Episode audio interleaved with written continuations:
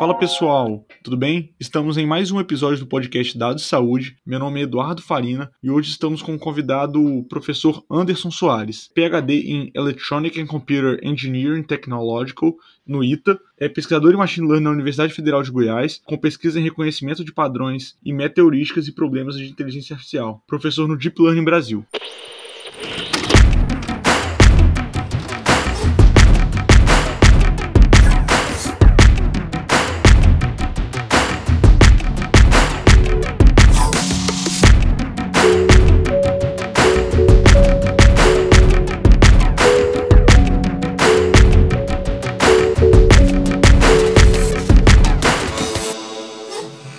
Pessoal, é um prazer ter você aqui com a gente. A gente queria começar perguntando do seu caminho, né? Desde o ITA até o FG e até chegar no Deep Learning Brasil. Como foi isso? Como você descobriu que inteligência artificial era o que você queria trabalhar? Legal, é muito bom estar aqui com vocês. Foi, agradeço muito o convite e uma saudação especial a todos aqueles que estão nos ouvindo, né? Bom, eu diria que eu, eu sempre fui um típico nerd, tá? Eu sempre gostei de estudar, eu tive problemas na escola e aí, na verdade, quando eu fui fazer a faculdade, né, eu confesso que minha primeira opção era fazer música, tá? é, mas aí, por algumas sugestões familiares, né, meu pai disse, não, meu pai, né, obviamente de uma outra geração, ah, mas que, que curso é esse, etc. E aí, não, você tem que fazer o direito, a engenharia ou medicina. Aí eu pensei assim, cara, eu, meu próprio sangue eu já desmaio, né? é, e eu tinha ganhado um computador recentemente, na época, e gostava muito, né? E aí eu falei, cara, engenharia, computação. Aí quando eu vi um nome na engenharia de computação, eu falei, nossa, é esse mesmo. E depois segui a carreira aí dentro das engenharias, na engenharia elétrica, na engenharia eletrônica, e sempre achei é, é, a imersão dentro da computação uma coisa muito fascinante, tá? Gostei sempre de programar, etc. Confesso que não era a minha primeira opção também é, seguir a carreira de docência, tá? Quando eu saí do ITA, eu tinha pensado mais em uma carreira na iniciativa privada, é, mas por algumas circunstâncias, eu, eu, precisava, na verdade, de um tempo para me recuperar, tá, gente? Essa é a verdade. Eu queria uns dois, três anos para dar um uma pensada na vida e minha esposa já estava na Universidade Federal de Goiás. E aí eu vim para a Universidade Federal de Goiás. Quando eu cheguei aqui, eu falei, bom, já que você, já que eu estou aqui, eu vou fazer o meu melhor, obviamente, né? E aí passei a, a buscar desenvolver pesquisa, principalmente com, em parceria com a iniciativa privada, né? Afinal, nós estamos numa área tecnológica, então nós temos que de alguma forma construir essa ponte, né? E bom, já se passaram aí 10 anos, aqui estou eu, né?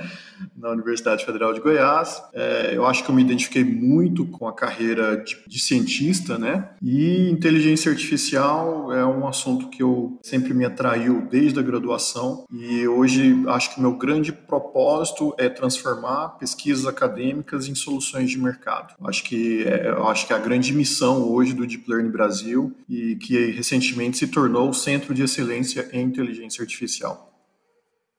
Interessante, professor, que você falou que você foi para essa área de inteligência artificial e a gente no podcast veio falar um pouco mais ainda sobre as suas análises que você fez na saúde, né? A gente vai fazer de um formato um pouco diferente, a gente vai é, falar um pouco das pesquisas suas que a gente teve é, o prazer de de estar tá dando uma olhada e, e, entender um pouco mais a fundo. E aqui a gente vai tentar discutir um pouco mais quais as perspectivas que você tem hoje a partir do que, que você produziu. Que, igual você falou, né? A pesquisa ela tende muito a trazer inovação para todo mundo e aplicabilidade, igual a gente pensa na clínica e até mesmo no que a gente vê lá fora, é muito importante, não só pensando dentro da universidade, né? E aí, perguntando mais assim, no geral, quais as principais pesquisas que você fez, assim, o que, que mais te chamou a atenção de aplicar inteligência artificial na saúde desde que você começou aí há 10 anos? Olha, eu não posso deixar de citar um projeto que eu acho que é um golaço do Brasil, tá?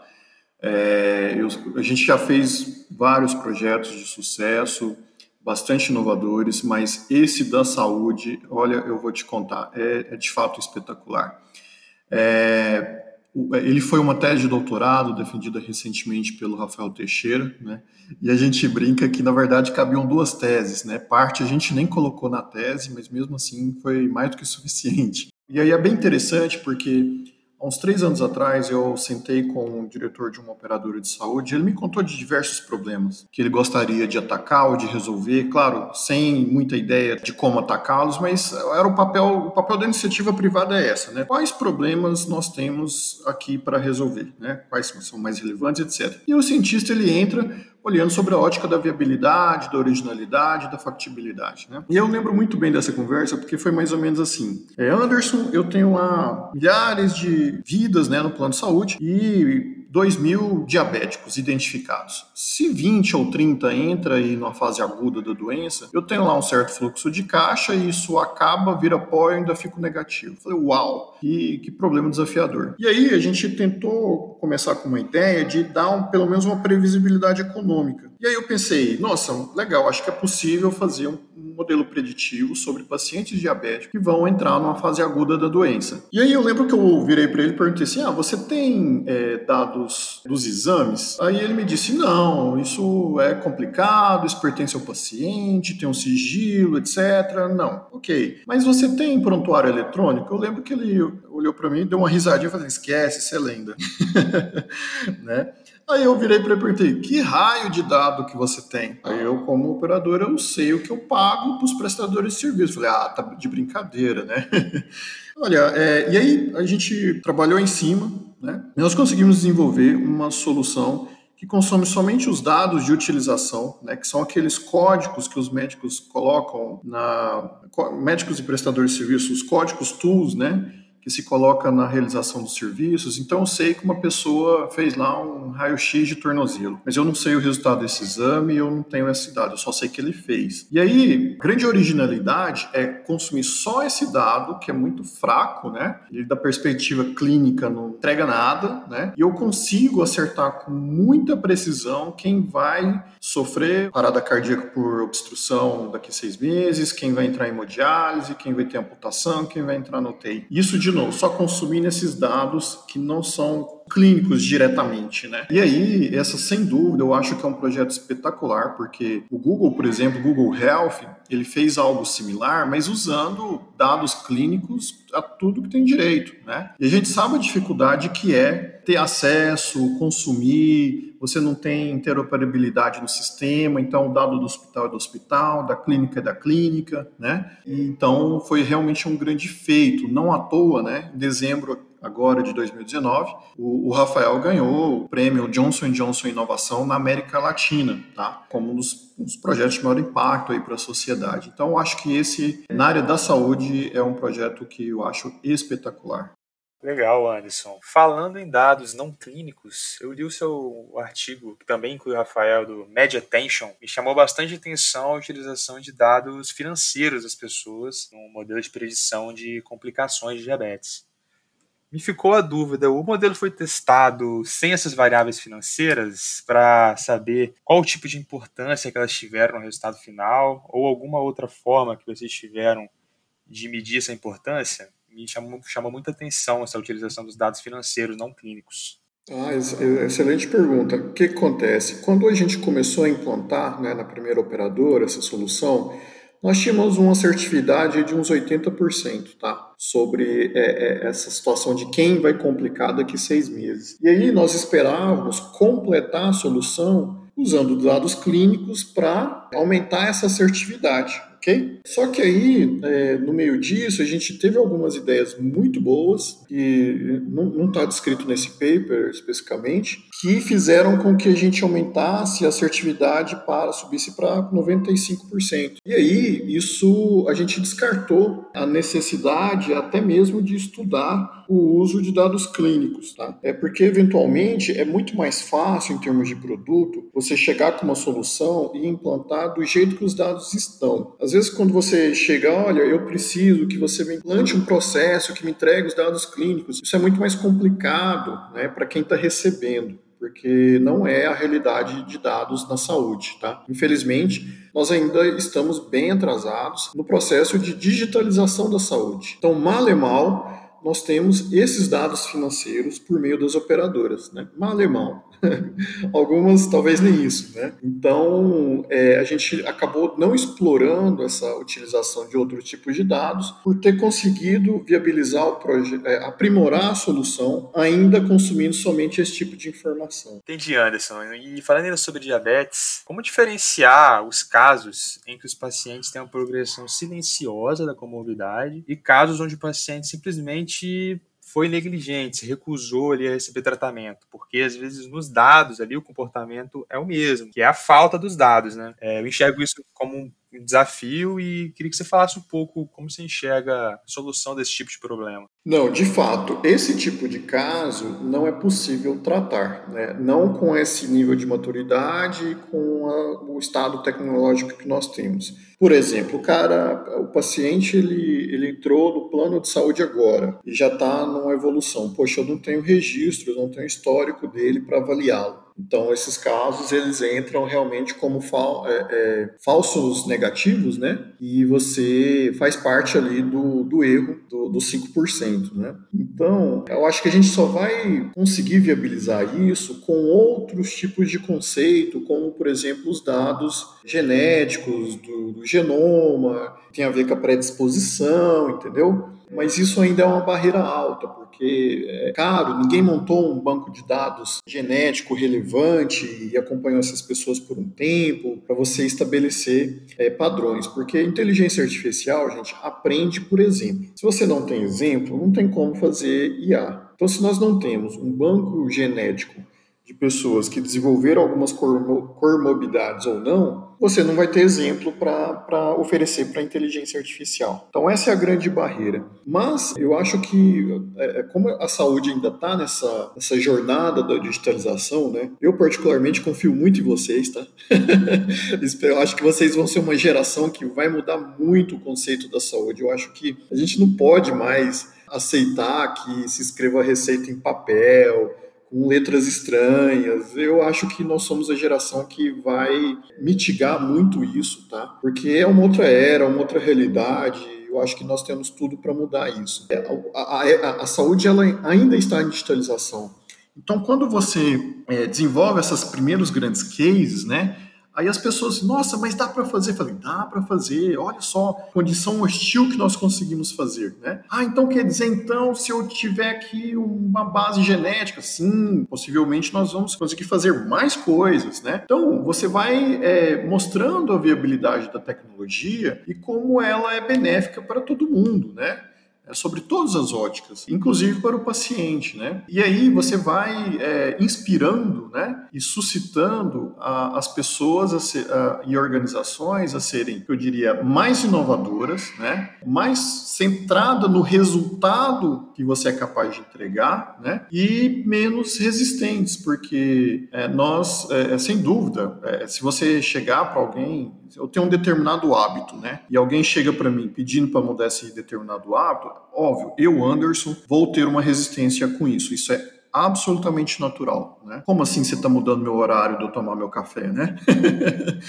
é, mas a partir do momento que a gente passa a visualizar os benefícios, né, da, de, de, possíveis transtornos da nossa cultura ou dos nossos hábitos, aí a gente realmente consegue ter uma disposição maior a fazer aprimoramentos que sejam benéficos a todos.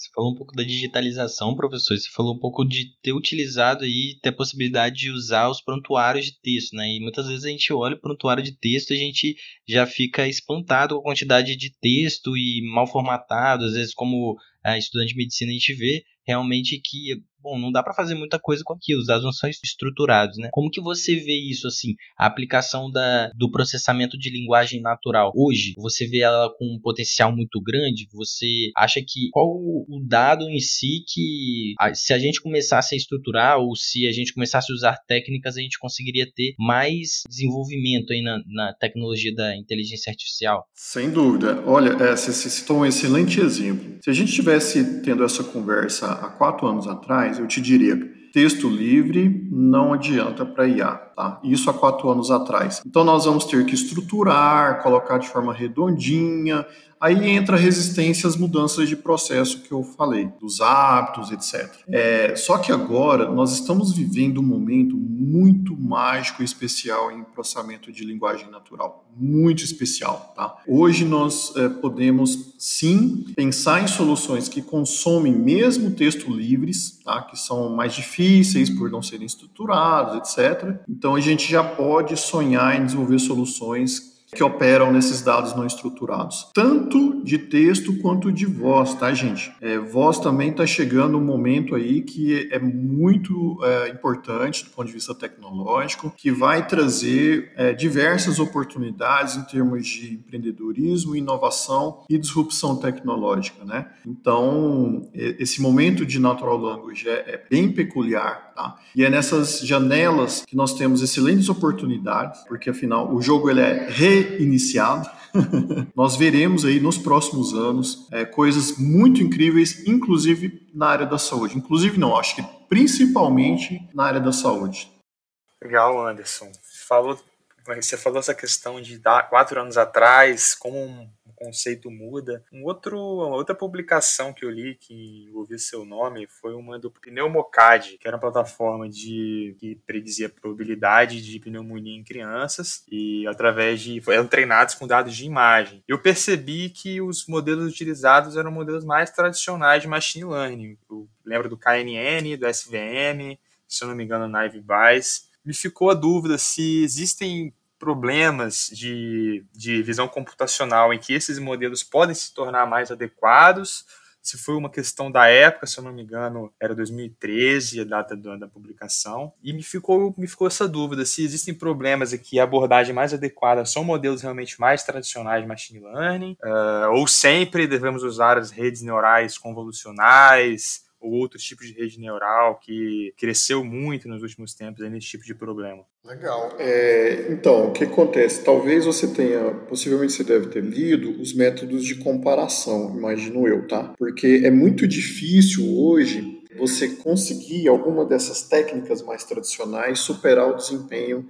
de redes neurais profundas. Muito difícil e muito raro. Não significa que elas não sejam usadas mais, tá? Tem um certo valor, um certo contexto, mas para reconhecimento de padrões em imagem é muito raro e difícil você ter é, um desempenho dessas técnicas mais tradicionais, Port Vector Machine, KNN, que supere o desempenho de uma rede neural é, profunda, né? É, no caso de Deep Learning algumas situações você pode até ser de valor quando você precisa de um certo desempenho computacional melhor, etc. Mas mesmo assim são situações muito especiais, tá? Pelo menos na minha opinião, eu sei que eu sou suspeito para dizer, né? Mas eu acho que na área de reconhecimento de padrões em imagens, é, eu sei que ainda tem muita gente que trabalha nessa linha, mas é, fazendo uma piada aqui, eu acho que só se, só se morar em outro planeta, tá? é porque o desempenho é muito distante é, e basicamente, assim, você até pode chegar a um desempenho próximo das redes neurais profundas, mas você tem que trabalhar muito a questão do pré-processamento e da extração e transformação de features para a entrada do classificador. E na rede neural profunda, meio que você coloca a imagem do jeito que ela vem. A necessidade de pré-processamento e, e, e, preparação dos dados ali é bem menor né, em relação a essas técnicas tradicionais. E olha que eu vim delas, tá? Eu vim das técnicas tradicionais, antes que me acusem de, é, de ser algum fanático.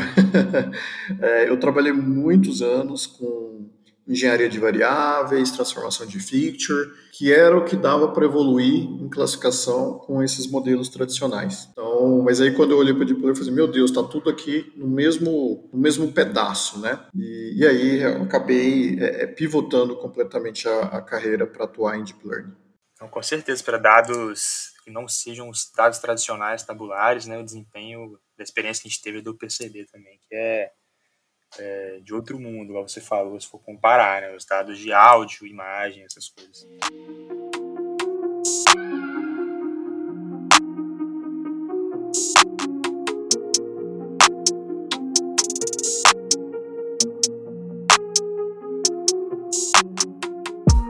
Professor, falando exclusivamente sobre essa evolução, né? Sobre nos últimos anos a gente tem visto o avanço não só dos modelos, mas também da colaboração da comunidade de machine learning, deep learning. A gente tem visto competições de machine learning na saúde que deram muita visibilidade para a área, né? Algumas delas foram uh, os desafios de detecção de retinopatia diabética, até detecção de, de pneumonia. É, você participou, como foi isso na sua evolução? E como que é isso quando você tem competições globais nas quais você às vezes tem modelos muito gerais que você não consegue talvez trazer para um país, né? Como por exemplo, uh, treinado em imagens dos Estados Unidos, até exames laboratoriais lá também, não falando só de imagens, mas aplicados aqui no Brasil, né? Exato. Olha, é, eu acho que essas, esses challenges, né, é, sendo nacionais, locais, internacionais, dão uma perspectiva muito boa para aprendizado, muito boa. Você aprende ali em 30 dias aquilo que você posterga em um ano, tá? Então, é, é, muito contagiante, assim. É, a gente participou de, de vários, principalmente quando a gente está adotando uma técnica nova ou tentando entender um problema novo, a gente faz muito isso, tá? Então, esses, esses desafios, eles são muito bons, né, sobre essa ótica e você aprende muito, né? Porque você tem uma mobilização ali, você tem uma série de compartilhamentos, você é, é, tem uma intensidade naquele momento muito boa, sua adrenalina sobe e é, é realmente muito interessante. E, e, e, aí a gente participou de 2017 a gente participou de um da saúde, né, do RCNA. É, depois, mais recentemente, a gente participou de alguns de Natural Language, tá? Inclusive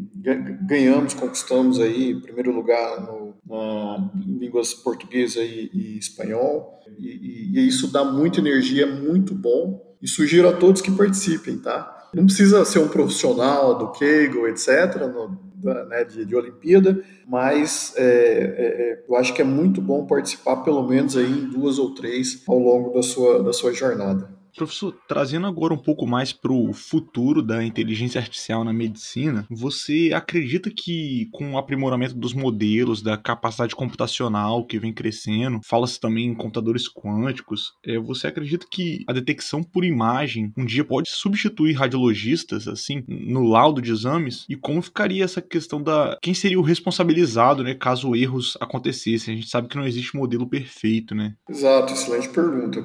Eu acho, na minha opinião, né, que nós não vamos substituir o radiologista, mas certamente haverá é, um impacto relevante na profissão. Por quê? Porque, por exemplo, aquele radiologista que é, é, é gasta ali 80% dele fazendo alguma coisa mais repetitiva, sem dúvida essa força vai diminuir. Tá? Eu acho que não precisa ser muito otimista e nem pessimista para entender isso. Né? Agora, é, só que tem uma série de situações em que o estado tecnológico atual que nós vivemos, por mais encantador e interessante é, que seja, ainda carece de, de, de um, aprimoramento que ainda não é possível, né? Eu vou dar um exemplo para vocês. É, certa vez eu estava discutindo um possível projeto com o pessoal para, de um certo modo, pelo menos priorizar ou automatizar um primeiro screen de alguns exames é, com grande volume. E aí eu falo, não, poxa, a gente tem que fazer um, um raio-x do, do do joelho de um, de um paciente antes da cirurgia e depois da cirurgia. E aí 99 ponto alguma coisa é, é, é normal, né? não tem nada. Então, poxa, não tem como a gente automatizar essa parte e, e, e, e ter ganho de produtividade? Eu falei assim, ah, ok, acho que eu entendi, sim. Aí é, eu estava até com um aluno meu na época, o Lucas Araújo, ele percebeu bem, não, mas peraí, o que, que tem no meio por cento? né? Aí o cara virou assim, ah, pode ter um, um parafuso lá e pode estar tá quebrado lá dentro. Eu falei, puta.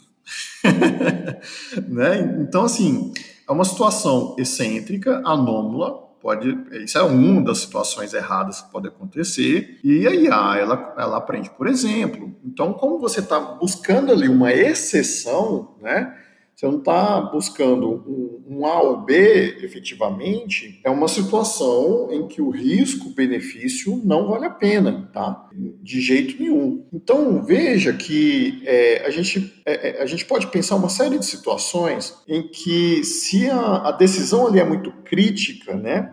a gente não vai colocar a máquina para ter tomar assinar sozinha essa decisão, percebe? E o exemplo que eu gosto de citar é o do, dos pilotos de, de avião. Né? Algumas décadas atrás, a gente precisava de um engenheiro de voo. Né? Eram três pessoas na cabine. Eu acho que quem buscar fotos e filmes antigos vai ver muito essa situação. Tá? O que, que aconteceu? Hoje o, o, o e, quer dizer, e naquela época, o, o piloto saía daqui para os Estados Unidos, né, meio que totalmente atento em todos os segundos da viagem, né, porque tudo ali passava por ele e ele precisava estar, tá, né, vamos dizer assim, pronto, né, para todas as situações. Como que é o voo hoje, né, um voo transcontinental? Poxa, tirando o, o pouso e a decolagem, é piloto automático, né? e, bom, o, nós perdemos um posto de trabalho lá na cabine? Sim, nós perdemos. Em vez de três, tem dois. Ah, mas dava para voar só com um? Na verdade, gente, eu não sei se vocês sabem, mas dava para voar sem nenhum, tá? ok? Mas na hora que a gente entra no avião, a gente gosta muito de saber que tem um, um aparato tecnológico fantástico ali, que faz com que o, o comandante ele seja, né? Um voo aí de 10 horas, 8, ele está muito tranquilo, 8 ou 9, talvez até 9 e meia, né? 9 horas e meia das 10 horas, ele está muito tranquilo. E a gente, a, até num certo esbanjo, né? É, o, o, copiloto, ele é basicamente, né? Desculpa aí o, os copilotos, mas a grande utilidade é caso o piloto dê um piripaque, ter um backup. né? Dada a importância, né, de conduzir todas aquelas pessoas, né? Então, esse é um bom exemplo do que possivelmente vai acontecer em algumas áreas, não só na radiologia, mas algumas outras áreas, né, de outras profissões, de outros setores. É, o que vai acontecer é isso. Você vai ter um impacto? Vai. Só que, poxa, a qualidade de vida, né, ela vai ser outra coisa. E no final do dia, alguém vai ter que se responsabilizar por aquilo. Mesmo havendo falhas mecânicas de computador de bordo, hoje no avião a gente quer saber, o piloto errou, né? poxa, mas o piloto não conseguiria ter contornado o problema do navegador? Entende, né? Então, acho que essa ótica, ela ilustra bem o que nos reserva aí para as profissões nos próximos anos. E, professor, para ir finalizando o podcast, é, a gente queria saber o, qual a sua visão sobre o desenvolvimento da inteligência artificial no Brasil, assim. O que falta para crescer? Incentivos, é, pessoas interessadas na área. A gente sabe que em outros países o desenvolvimento é um pouco mais avançado. Como que você compararia assim? O que falta para o Brasil se tornar uma, uma potência também no desenvolvimento? Olha, é, eu acho que se o problema do Brasil fosse um só, a gente era a Suíça, né?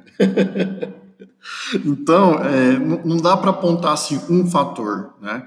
É, mas talvez uma, uma série de, de variáveis que a gente precisa aprimorar, né? Porque se você pegar o orçamento do Google, do Facebook, da Amazon, da AWS para IA, é mais do que a gente investe em ciência no Brasil inteiro. Bem mais, tá? Isso se você pegar um dos times dessas grandes empresas, né? Então, é, você vê que é uma coisa que nem o governo conseguiria resolver, porque eventualmente no Brasil também a gente só espera que tudo venha do governo, né? E, e então, é, a gente tem uma série de desafios para serem superados, né? Eu, particularmente, defendo muito o conceito de universidade empreendedora. Eu acho que eu, eu gostei muito de, de saber que, que, nós temos aqui um engenheiro e dois futuros médicos, né? Um médico aí já quase na porta, né? Um meio médico para completar. Mas é, é, eu, esse é o tipo de, é, de, iniciativa que nós temos que buscar. Eu realmente não acho que a universidade deve formar uma mentalidade do tipo, olha, você está fazendo medicina aqui para abrir o seu consultório. Olha, você está fazendo engenharia aqui para buscar um emprego de dois mil reais ou quatro mil que seja. Não é esse o tipo de mentalidade que nós devemos formar. Vocês são a elite intelectual do país, né? As universidades elas concentram a elite, elite intelectual do país. E o que mais se vê é uma mentalidade de se buscar um, um concurso público, de ser pouco arrojado, de ser pouco inovador. Então, essa é uma das coisas que nós precisamos corrigir o mais rápido possível porque nós precisamos que é, formar a mentalidade dos grandes líderes. É, não que todo mundo vai conseguir, mas, gente, para você conseguir um atleta olímpico, você precisa que mil pessoas pratiquem aquela modalidade. Isso para ser do nível olímpico, não estou nem falando do medalhista, né? ok? Então, é, a gente tem que trabalhar também com uma ótica dessa, né? Você precisa plantar essa semente em mil pessoas para que a gente é, tenha, quem sabe lá na frente, empresas tão desse porte que é, não que elas gostem ou que elas achem isso bonito, mas que façam esse tipo de investimento por necessidade. Porque inovação é por necessidade, tá? Não, eu acho que essa investir em inovação por ah, porque eu acho legal, porque é importante, isso não existe. Tá? É, é capital de risco.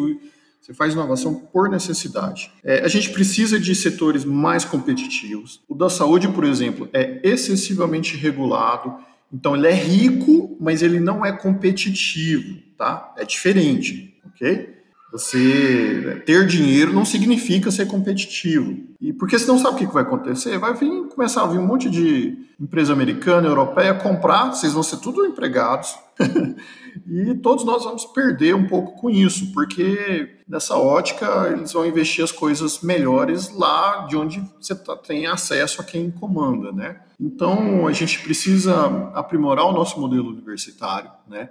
para que os estudantes é, se sintam engajados, motivados, provocados a, a, uma fase da vida que a gente pode correr mais riscos. Né? A gente precisa de mais competitividade na economia para completar esse ingrediente. E isso são, para citar assim, talvez alguns dos fatores que sejam mais próximos das nossas realidades. Né? Isso sem falar de outros fatores que não vem muito ao caso aqui no assunto mas é, se vê que é um, uma situação mais sistêmica, né, que não é uma questão de A ou B ou de uma variável uma ou outra, mas de um conjunto de fatores que nós precisamos atacar, porque, como eu disse, só uma dessas empresas tem mais orçamento do que todas as áreas né, de ciência aqui no Brasil é um problema sistêmico, como você mesmo disse, professor. A gente gostaria de agradecer sua presença aqui hoje no podcast. Foi um prazer enorme ter você conosco, uma experiência única, assim, poder escutar de alguém como você sobre suas pesquisas e suas visões para a inteligência artificial no Brasil. Muito obrigado, professor. Como que o pessoal pode te encontrar, assim, suas iniciativas, como as pesquisas que você tem?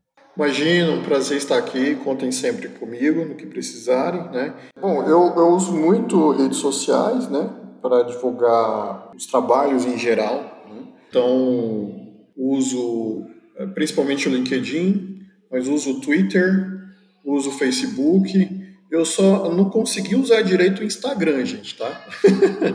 eu sei que possivelmente vocês são a geração Instagram, mas esse eu ainda tenho alguma dificuldade de, de, porque ele é um pouco mais visual e você tem que construir imagens, é um pouco mais, mais complicado para mim, mas eu estou me esforçando, tá? Para eu não ser o tio resistente.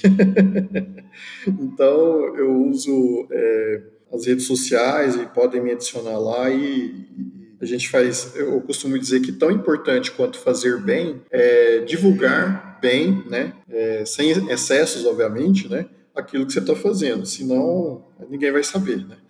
Sem dúvidas, professor. Te agradecer aqui mais uma vez em nome do Dados de Saúde, é, deixar de portas abertas aí para quando você puder voltar, quiser voltar, falar mais um pouco das competições, das pesquisas que você teve. Esse bate-papo aqui muito proveitoso, sempre tenho certeza que o pessoal em casa tá doido para ver você aqui de novo. Perfeito, obrigado, gente.